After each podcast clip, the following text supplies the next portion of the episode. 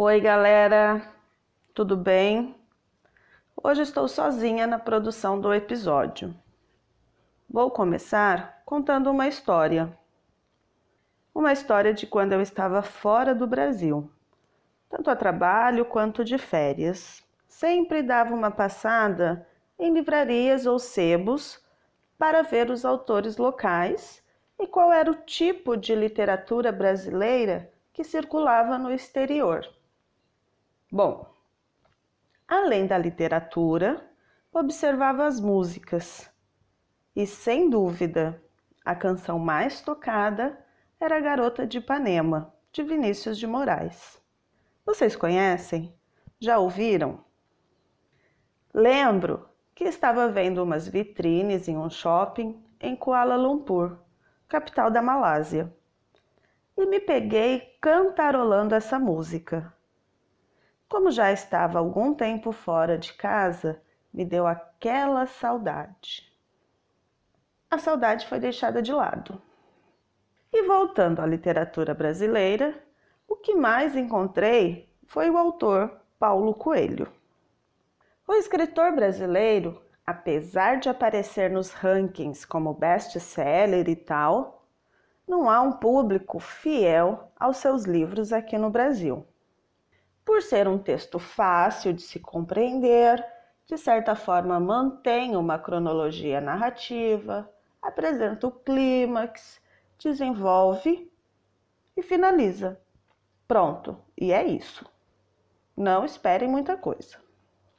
Aí, quebrando a minha cabeça sobre qual autor apresentar para vocês, finalmente cheguei em Monteiro Lobato.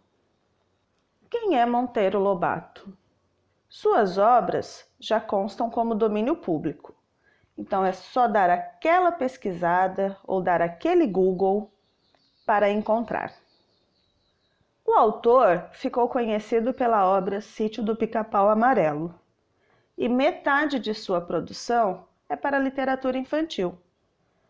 Contudo, é pelo caráter nacionalista e social que as suas obras recebem destaque, ao retratar a realidade decadente dos vilarejos e da população do Vale do Paraíba naquela época. Ah, Vale do Paraíba fica no interior do estado de São Paulo. Monteiro Lobato retrata em sua bibliografia muitos aspectos da cultura brasileira. Na obra Sítio do Pica-Pau Amarelo, pertencente à literatura fantástica brasileira, ele explora sobre uma família residente da zona rural e elabora alguns personagens fantásticos. A coleção ficou tão famosa que virou programas de TV. Então, é muito fácil achar no YouTube também.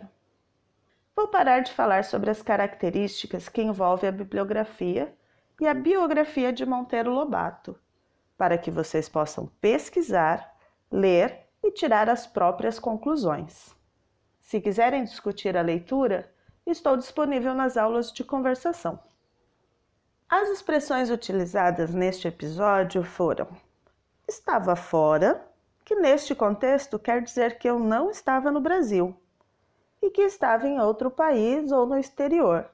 Posso dizer também que eu estava fora da minha cidade, ou até mesmo fora de casa. A próxima expressão é dar uma passada.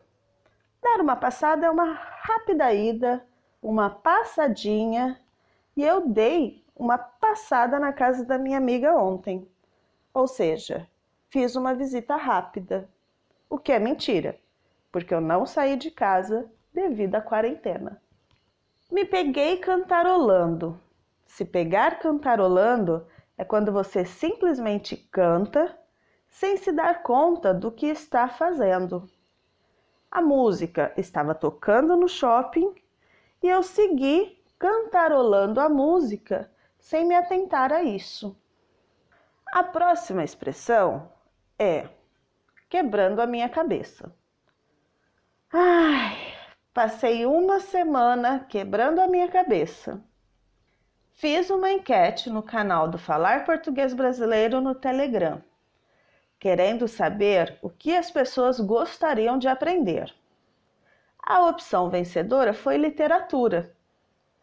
Passei a semana inteira pensando, quebrando a cabeça sobre qual escritor eu ia falar no podcast de hoje.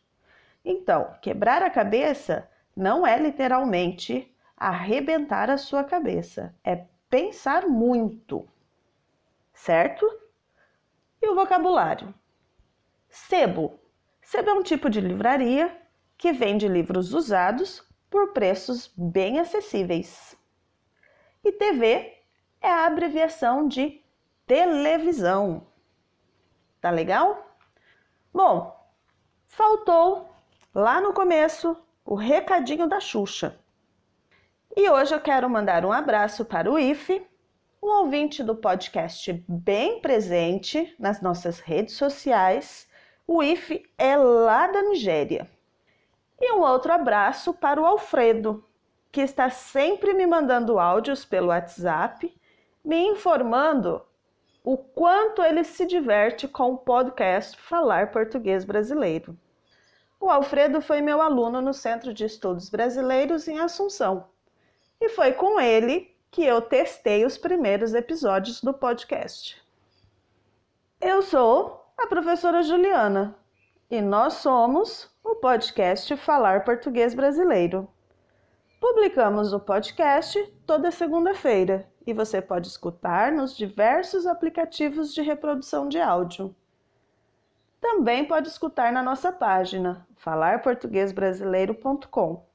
Lá na nossa página, você poderá se cadastrar gratuitamente e receber toda a transcrição dos áudios, com complementos gramaticais e exercícios de interpretação de texto em PDF. Registre-se agora mesmo em falarportuguesbrasileiro.com e receba o seu e-book gratuito. Vai fazer o exame CELP-BRAS? Prepare-se comigo. Fique em casa e nos vemos no próximo episódio ou pelas redes sociais, arroba Falar Português Brasileiro